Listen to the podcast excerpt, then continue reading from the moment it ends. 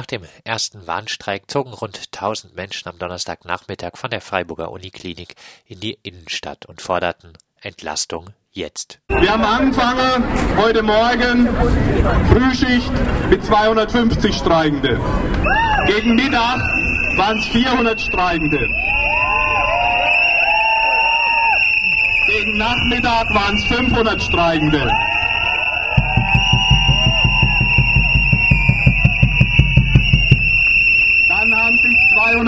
Auszubildende heute spät Nachmittag zu uns gefunden.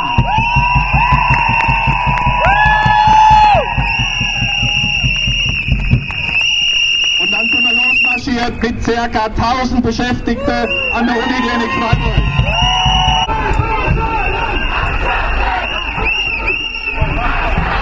Streiks werden illegalisiert. In Dachau und auch in Baden-Württemberg scheuen ArbeitgeberInnen nicht vor juristischen Schritten. Das verdeutlicht das prekäre deutsche Streikrecht, aber auch das politische Gewicht der Lage. Und dann kam am Montag der Antrag auf einstweilige Verfügung. Genau. Die dringende Notwendigkeit, Entlastung zu schaffen, wurde nicht am Verhandlungstisch belassen, sondern in den Gerichtssaal getragen. Ja, es sind schwierige Tarifverhandlungen, auch für die Arbeitgeber. Aber es gibt dazu keine Alternative, liebe Kolleginnen. Da muss man als Arbeitgeber durch und da muss man ernsthaft durch. Irene Gölz von der Verdi Verhandlungskommission stellte die Position der Arbeitgeber dar.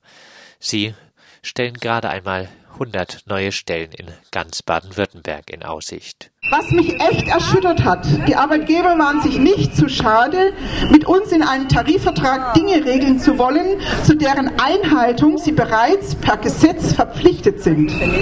Pausen sind einzuhalten, Ruhezeiten sind einzuhalten, der Dienstplan muss verlässlich sein. Dafür sind die Arbeitgeber zuständig, das ist gesetzlich vorgeschriebener Arbeitnehmer- und Gesundheitsschutz.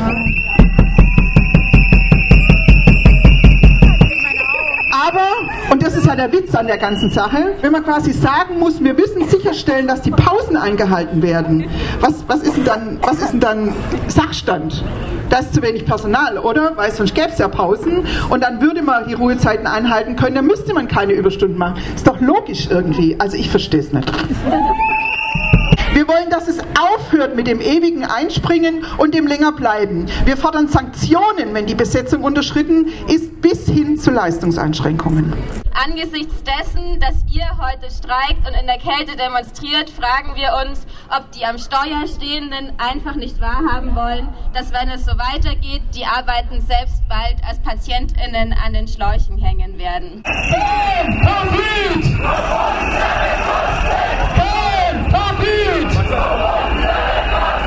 Irene Gölz bedankte sich auch bei den Uniklinik-Beschäftigten, die den Notdienst garantierten. Ein Statement ist aber auch, dass auf den Stationen und in den offenen OPs Kolleginnen und Kollegen den Notdienst aufrechterhalten, obwohl sie auch gerne gestreikt hätten. Den Notdienst brauchen wir, dafür sind wir verpflichtet. Ein Krankenhaus ist keine Fabrik. Diese Kolleginnen und Kollegen sind Teil unseres Streiks. Ohne sie ginge es nicht. Danke an euch alle, das ist euer Applaus.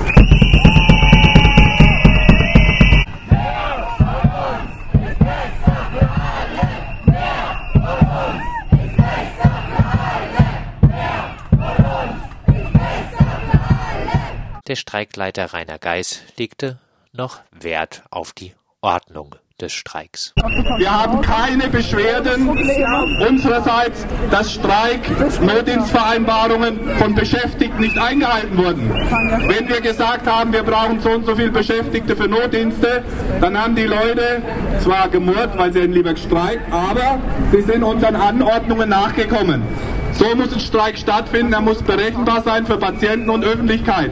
Wir wünschen uns aber, dass die kleinen Austritte, die vielleicht bei Arbeitgeber stattgefunden haben, beim nächsten Streik nicht mehr stattfinden. Weil wir wollen auch, dass die Arbeitgeber sich an Notdienstvereinbarungen halten.